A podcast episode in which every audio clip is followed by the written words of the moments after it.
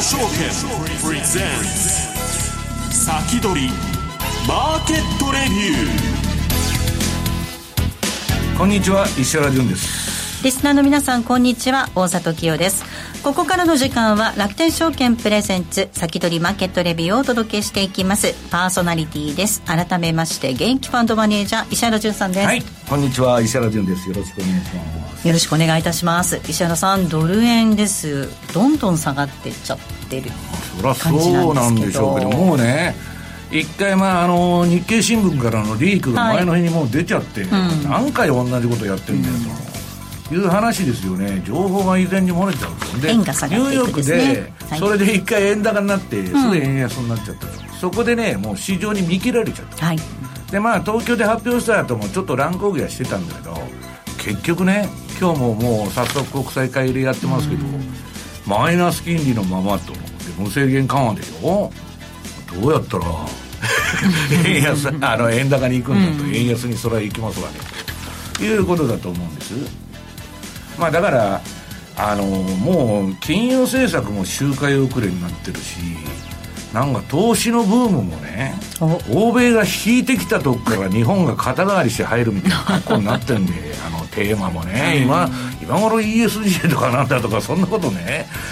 やってていいのかなと私は思うんだけど、うん、いやそうじゃないとこれからどんどん伸びるとしても私は認めますよ別に。そうですね。そうした投資の潮流なんかについてもね今日篠田さん来ていただいてるので上田さんがねこんな金利が上がるとは思わなかったとアメリカの。はいなこと言っててどうするんですか？それが仕事でしょう。そうですね、いやもうなんだかね一体大丈夫かいなという気がしとるんですけど今日はもう楽天証券の知性、はい、篠田翔子さんチコちゃんと言われてる篠田さんが来てくれて。お迎えしております。まあ相場の話もそうなんだけどね長年のあの私のとこにもう腐るほど NISA のこれ 質問が来てんだけどね、近所のおばちゃんまで聞いてる。本当ですか？知らんがなと。篠田さんで聞いてくれじゃあその篠田さんご紹介させていただきます、はい、今週のゲスト楽天証券資産作り研究所ファンドアナリスト篠田翔子さんです。よろしくお願いします。まあね新ニーサということで皆さんいろいろね気にされていらっしゃるんでしょうね、はい、そうですね。まああのちょうどね先週の回であの SP500 のワニの口の話ありましたけどね。今中さん 延長戦の方でね、はい、お話しされてましたけれども。そう。いやもうあのあれでもちょっとね別の視点でも、うん、ぜひ今日見ていきたいなと思ってましてまあやっぱり新 NISA を目前に何買えばいいかみたいな情報がいろんなところで出ててちょっとその注意点というかチェックポイントというか、うん、まあ今のうちに見ておいた方がいいかな。確かにこれだけ円安進んでくるとちょっと注意しないといけない部分もありますね。そうですね、うん、まあ篠田さんはね、はい、いろいろいろんな方面から相場を見てますから、はい、話を聞いてみましょうと、はい、この後たっぷり伺っていきたいと思います、えー、それではここで楽天証券からオンラインセミナーのお知らせです。11月14日火曜日夜7時30分から株式会社マットキャピタルマネージメント代表取締役社長今井正人さんを講師にお迎えしましてマット今井今後の為替相場を大胆予測を開催いたします。同じ日の夜、えー、同じ日の夜10時30分にアメリカ10月の CPI 消費者物価指数が発表されますがその発表前の夜7時30分よりぜひセミナーにご参加ください。このセミナーはお申し込み不要でどなたでも無料でご参加いただけます。詳しくは楽天証券ホームページご覧ください。なおこのセミナーでは楽天証券の取扱い商品の勧誘を行う場合があります。以上楽天証券からのお知らせでした。えそして音楽特番についてもちょっとご案内をさせていただきます、はい、えー、えーお休みの日祝日恒例となりましたミュージックボヤージュアンソロジーを放送いたします。このうち、えー、11月3日ですね。あさって11月3日、ね、えー、午後1時30分から楽天証券松崎由美さん。そして午後2時から楽天証券楠木裕二社長が登場です11月3日午後1時30分から楽天証券の松崎由美さん。午後2時からは楽天証券の楠木裕二社長が登場します。また4日土曜日夜6時30分からは石原淳の日々の泡音楽と出会った日をお届けする予定となっておりますのでこちらもぜひ土曜日に異例の放送でなんかね私前に7時からって一回告知したんだけど、うん、時間30分繰り上がって6時半から夜の6時半からえー、なんだっけ8時半か。はい。えー、いうことにちょっと時間が変更になりましたんで。はい。よろしくお願いします。11月3日金曜日がミュージックボヤーズボヤージュアンソロジーそして4日土曜日の夜6時30分から石原潤の日々の泡音楽と出会った日お届けする予定となっております。土曜日になかなかラジオ日経の、はい、番組相場やってない日だから、ね、ちょっと新鮮な感じがするんでね。はい、はい、ぜひお楽しみになさってください。さあこの番組 YouTube ライブでも同時に配信をしています。動画の配信についてはラジオ日経番組サイトからご覧いただけます。また番組のホームページからは随時質問など受け付けています番組宛てメール送信フォームからお寄せください。えそれでは進めていきましょう。この番組は楽天証券の提供でお送りします。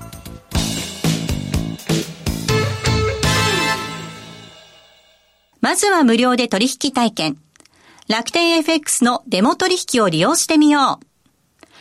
FX に興味はあるけれどいきなり実際のお金で取引するのはちょっと、と、なかなか第一歩が踏み出せないという方は、まずは楽天証券の提供する楽天 FX のデモ取引を利用してみませんか？メールアドレスとニックネームのみの簡単登録で、実際の取引と同じ環境、同じ取引ツールで、FX 取引が体験できます。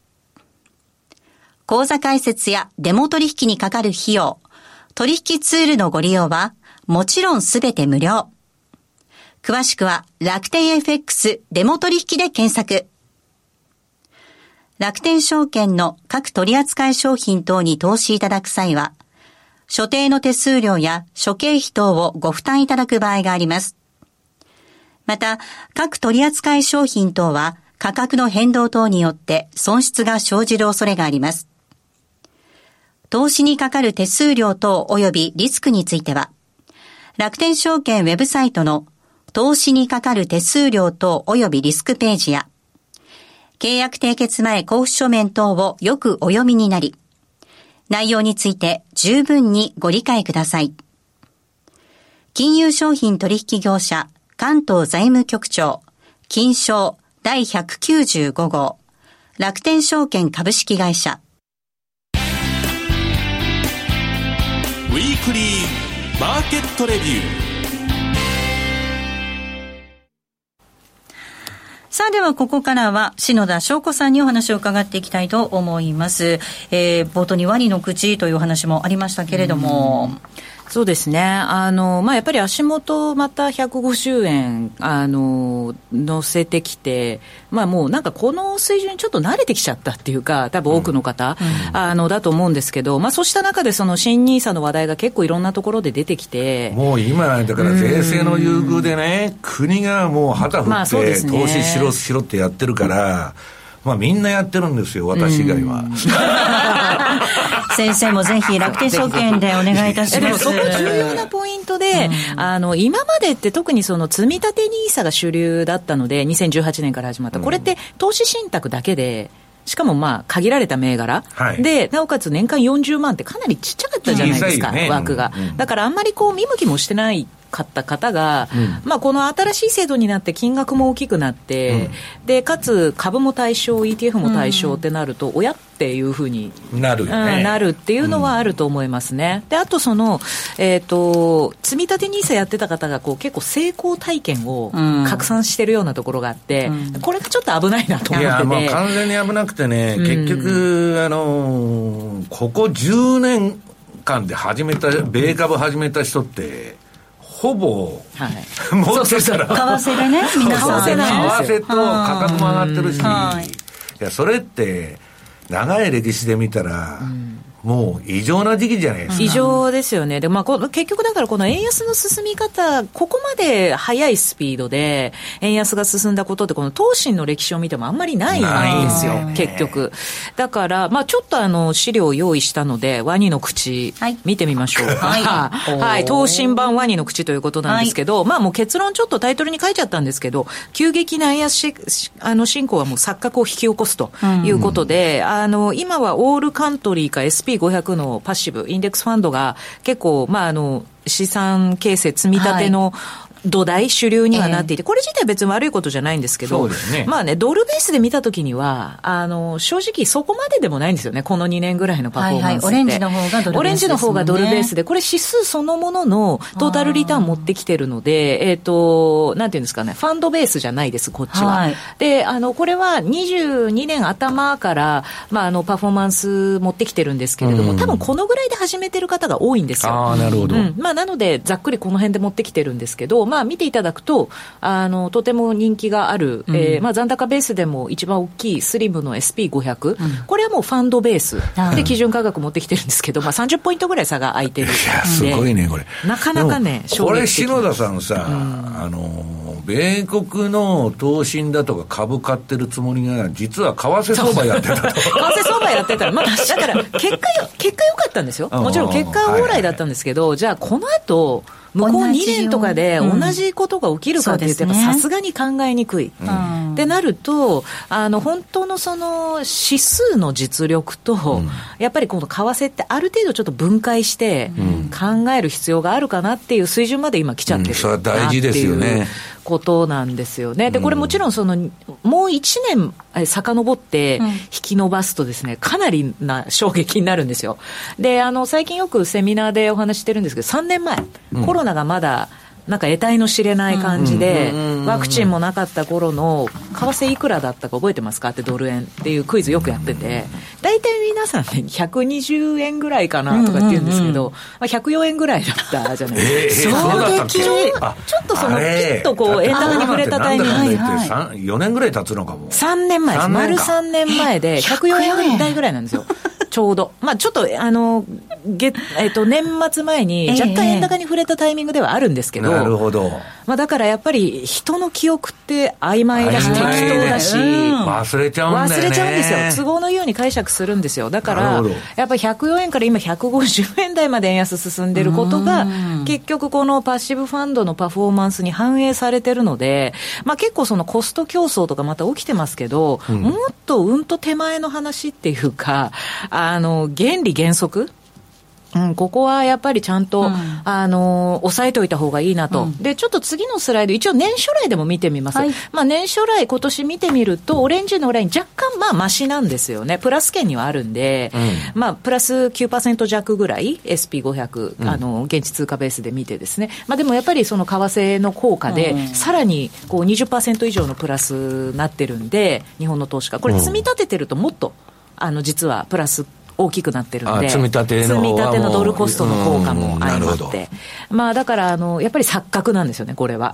実まあ、実力、指数の実力とはちょっと分けて考えいや、だから今ね、ファンドマネージャー不要論でね、もうだいぶ昔からそうなんだけど、あの、なんだ、チャチャーリーズ、チャールズ・エリスの敗者のゲームか。はいはい、敗者って何に対して負けるかって言ったら、インデックスに、プロでもほとんどの人が負けちゃうと。だからインデックス買ったらいいんだと。で、えー、パッシブでやろうと。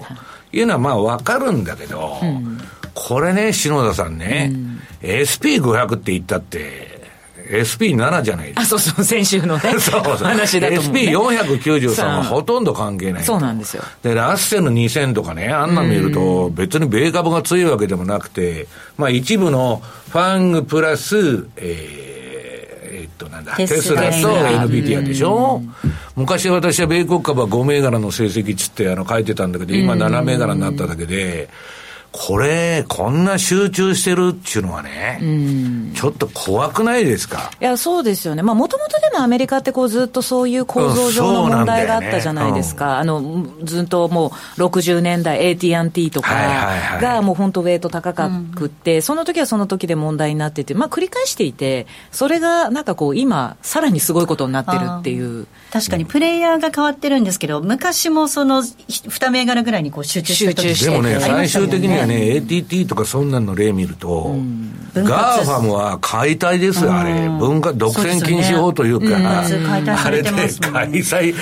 せざる。だけどね、今永さん言ってたんだけど、これ解体になるんじゃないなって今永さんに言ったら、いや、解体した方が余計に上がるんだって。あまあ、まあでも、もうそのぐらいの次元に来ちゃってるってことですね。そうそう。もう帝国だから、えっとね、なんだ、世界の、要するにその、時価総額のね、えー、1位なんだ、アメリカか、うん、で2位がうんぬんっつって、あ日本なのか、うん、えっ、と、世界の2位って今、日本ですはい、株式市場の。ね。時価総額ね、3位アップルと。そうそうそうですよね。いやでも、そうそういうことなんですよね。でも結局だからもうアメリカのそのね、小売りとか、もう全部もうなくなっちゃったじゃないですか、うん、もう軒並み。はいうんまあ、結局それがあの GAFAM というか、もうあの時価総額上位銘柄が全部、根こそぎ、うん、まあ、アマゾンもアップルも置き換わって持ってってっていう。いや、だから SP500 でなくて、SP7 でいいんじゃそうなんですよ。で、これもでも結構重要なポイントで、新 NISA になると個別できるんですよ。個別銘柄できるから、まあ、極端な話、別に SP500 じゃなくても、いいよっていう気もしていて。そうそう。あとね、あのー、皆さんね、最近、あのー、米国債に対する興味が大,、大きいんだけど、はい、日本で買える証券会社がほとんどない。ないですね。って言ってたら、うん、いや、何言ってんだ楽天証券で買えるんだと。今年のね、皆さん4月から、うん、楽天証券の債券のページ見ると、米国債の扱いとかね、あと社債、アップルとかああいうの、あります。あれもできるんで、まあ、結局買えない証券会社がほとんどなんですけどね、うん、これだけ金利がある時代なんだから。そうなんですよね、えー、あのまあ、NISA の対象ではないんですけれども、うん、でもまあやっぱりあの債券も抑えておいた方がいいなとは思いますし、うん、で特にその新 NISA、個別もできるので、もうそこだけ物色するっていうやり方もありますし、あとは、えっと、ETF。あの以前にもちょっと ETF、この番組でもご紹介しましたけど、はい。はい、あのなかなか面白いと思いますね。あの、新 nisa でこれだけ対象になってるので、うん、当初ちょっとどうなるかなと思ってたんですよ。うん、あの、特に海外 ETF に関しては、全面的に対象外になるかもみたいな流れもあったんですけど、蓋を開けてみたら結構、あの、いろんなものが対象になっているのと、うん、あとちょっとまたじゃあ資料でお見せしますかね。はい、えっ、と ETF、あ、ちょっとまあ新 nisa の説明も若干持ってきたんです。ちょっと一旦飛ばしてですね、6ページ、うん、あと6ページですね。はい。えっと、投資信託でない分野をカバーしてくれるんですよ、うん、ETF って。うん、なので、例えば業種別、あの、これ、テーマとかもそうなんですけど、うん、これ不思議なのは、ETF だと許されるのに、投信だと、なんかあの、テーマものとか、悪だとか、手数料高いとか、言われちゃうんですけど、うん、あのー、ETF は機動的に売買できるけどね。できる。投信は、多分 ETF とか買って長期のほ、あ、ETF じゃない、あの、例えば ESG 投品買ったと、流行り物の。で、ガタンといっちゃうというのをね、ビビってるんだと思いますよ。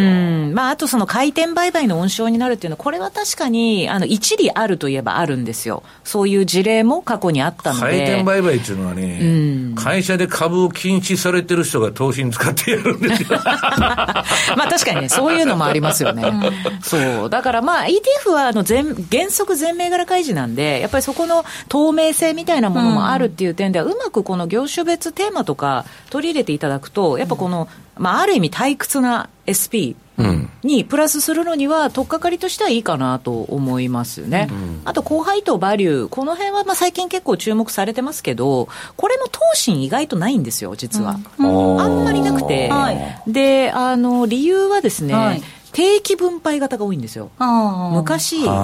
毎月分配型の派生系で、四半期分配型とかを日本株後輩、日本の後輩当株で作るみたいなのが流行った時期があって、それの名残が若干残ってるぐらいで、意外とここも少ないんです。そんなに特にバリュー。は、あの、どうしてもこう、運用成績を単純にこうグロス系と並べると、まあ、見劣りしちゃうんで。これ、ちょっと僕はあんま詳しくないんだけど、配当再投資みたいな感じになってるんですか、こういうなってます、なってます。うんあの、あ、まあ、えっと、そうですね。うん、後輩と、まあ、厳密には、高配当株指数か、うん、あとは増配ですね。の指数の、まあ、結構どっちかのタイプが多いんですけど、はい。まあ、ETF そのものは配当は払い出さないといけないので、うん、あのそこの仕組み上は別にあの、なんていうんですかね、ETF のあくまでも商品性として、えー、受け止めていただく必要はあるんですけど、まあ、でももらった配当、自分で再投資すればいいんですよね。あそうですそうです、まあ、それはそうなんだけど、まあまあまあそうなんだけどそれ面倒くさいという人がいてですね。そこはそうそうなんですよ、ちょっとそこは確かに ETF の、あのこうデメリットではあるんですけど、これだから米国でいうと、いわゆる配当貴族みたいな。みたいなのも入りますね。ああなるほどね、入りますしまあ普通のハイディビデンドみたいな、指数とかもあるんですけど意外と投資はここ少ないんで、まあ、ETF うまく見つけても、あと債券ですね。債券か。債券はあの先ほどね石原さんお話あったあのもうその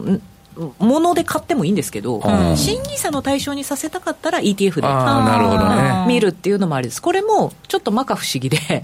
投信だと債券だめなんですよ、今回の新 NISA の企画で。いや、それなんかおかしくないですか、ね、どういう線引きでそういうことを分類してるのか ETF 野放しなんですよ、ある意味。野放しっていう言い方はよくないかな。まあでも、投信の方がなんかやったらちょっと細かい、あの、結局、成長投資枠って歌っちゃってるんで、あんまり債券のウェイト高いものだめみたいな、あったりとかして。株を買えってことなんですかね。まあ、でも債券は買うですね。ほっといてくれって感じがするんですけどね。ね本当にね。自由にさせてやれよと思うんですけど。人の買ってたの人が買ってそうなんですよ。私もそれすごいいろんなところで言ってて、こう、まあね、成長投資枠って別に、勝手に、あの、いや、だからそれを買いたい人が買って、要するに品揃えとして用意すれば、うん、そうそう、ね、あとそれはね、売れる売れないはね、うん、お客さんの自由じゃないですか。そうなんですよ。でも、だからないんですよ、だから。うん、だからその、債券ないんで。当局がそういうなんか変な縦割りみたいのをしてですね、やるっていうのもなんか、まあ、でも有識者とか入って、篠田さんとかもやってるわけですよ、私全然その声かかってないですよ、声かかってないいろんなこと、成長投資役って名前がよくないとか、多分言う人間いらないんじゃないですか？あ要するにあの、篠田さん呼ぶと、ちょっと痛いとこ疲れるから呼ばないでおこうと。でも自由投資枠って私言ってるんですけど、もう好きにすればいいんですよ。だから債券は、あの ETF はこれ、いくつか対象になってるのあるんで、あの見ていただくといいかなと、あと、投信は毎月分配型が多いんですよね、債券。だから対象外になっちゃってるっていうのもあるので、であと、デリバティブの取引規制が、今回、あの新 NISA の対象ファンドってちょっと一部あって、うん、でそこに引っかかって約款変更してもちょっと難しいみたいな、それはね、まあ、デリバティブ使うのは投機的だっていう理由で、まあ、そうそうそうそう。まあ分かる、まあ、そうですね、うん、でも結構そこで引っかかっちゃって、だめっていうのもあるんで、惜しい銘柄がある,、んで、まあ、ETF でね、うまく入れていただいてもいいかなと思いますね。はい、じゃあちょっとここで一旦 CM 挟みたいと思います、はい、ここまではウィークリーマーケットレビューをお届けしました。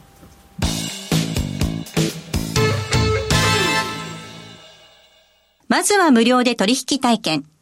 楽天 FX のデモ取引を利用してみよう。FX に興味はあるけれど、いきなり実際のお金で取引するのはちょっと、となかなか第一歩が踏み出せないという方は、まずは楽天証券の提供する楽天 FX のデモ取引を利用してみませんか？メールアドレスとニックネームのみの簡単登録で、実際の取引と同じ環境、同じ取引ツールで FX 取引が体験できます。口座開設やデモ取引にかかる費用、取引ツールのご利用はもちろんすべて無料。詳しくは楽天 FX デモ取引で検索。楽天証券の各取扱商品等に投資いただく際は、所定の手数料や諸経費等をご負担いただく場合があります。また、各取扱い商品等は価格の変動等によって損失が生じる恐れがあります。投資にかかる手数料等及びリスクについては、楽天証券ウェブサイトの投資にかかる手数料等及びリスクページや、契約締結前交付書面等をよくお読みになり、内容について十分にご理解ください。金融商品取引業者関東財務局長金賞第195号楽天証券株式会社先取りマーケットレビューさあ、引き続き篠田さんにお話を伺っていきたいと思いますが、石原さん、お聞きしたいことがあるようですね。だから、私はやってないから、篠田さんにね、ニーサをやった方がいいのかと思う。今日ね、私のところにとにかく質問も来てるし、はい、自分はやってないんでわからんという話でね、えー、ちょっと聞いてみたいなと。ガチで、あの、鹿田さんに、ね、個人的に聞きたいという話でね。あの、近所のおばちゃまも、近所のおばちゃまにも。楽天証券で一番頭がいいんですから、ね。はいはい、じゃあ、篠田さんに聞くのが最もですね。はい、とりあえず講座、開けましょうよ。口座開けましょうよ。だから、ニーサ口座をとりあえず作れと。そうそうです、そうです。私、以前から不思議なんですけど、銀行口座って必ず一人一個はも一個以上持ってるじゃないですか。私、えっと、証券口座も一人一個持ってていいんじゃないかなと思うんですよね。確かに、ないよりはあった方が、何かあった時に動けるっていうね。そう。まあでも、ニーサもそうですね。いや、なんかあの、なんていうんですかね、結構その、今まだ制度が始まる前なので、あの、どうしようどうしようとか、結構あ、焦ってる方って多いかもしれないんですけど、うん、あのもうこれ、ニーサ制度変わ、来年から始まるのは、もう高級化されるので、はい、高級化ってすごいですよね。そうですね、ずっとも制度として存在し続けるっていうのを考えると、まあ、焦って別に1月から始めなくてもいいんで、口座だけ開けといて、まあ、なんかその、なんとなくタイミングが来たら、始めてもいいっていう、そこがまた変わるポイントですよね、来年からね。今度のえー、っと、新ニーサっていうのはね、いわゆるイギリスのこれコピーでしょ、最初は。うん、ISA にちょっとは近づいてるんですか、うん、あでも、あの、実は同じような道を歩んでて、うん、アイサも、えー、10年目で高級化されてるんですよ。9年目か10年目ぐらい。うん。で、高級化されてるんです。中身入れられる銘柄がちょっと、そうですね。あの、アイサはまあ預金とかも対象になってるので、そう、そこはね、そこを対象にしてほしいっていうのがね。うん私の正直な、なんでイギリスと一緒にしないのと。完全一致じゃないんですよね、そこ。だから金額は今回寄せた形になったんですよ。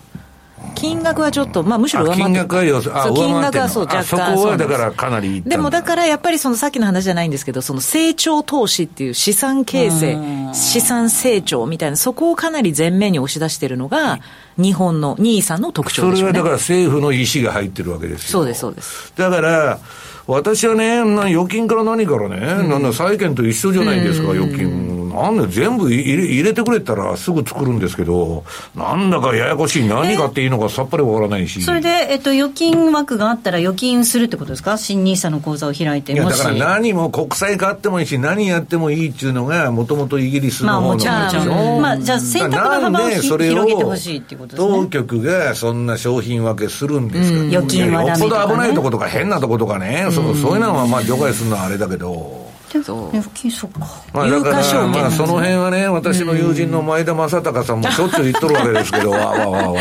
まあ、ああいう人はうるさいから呼ばれないわけですよ。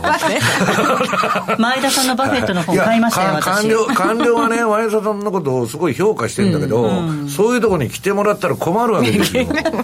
一体どこ疲れの？いや篠田さんもぜひね、いろんな意見を。篠田さんはもう、あの、有名だから、ザイヤで発言しておられるんでね、そんなとこ私は入らない方がいいと思います。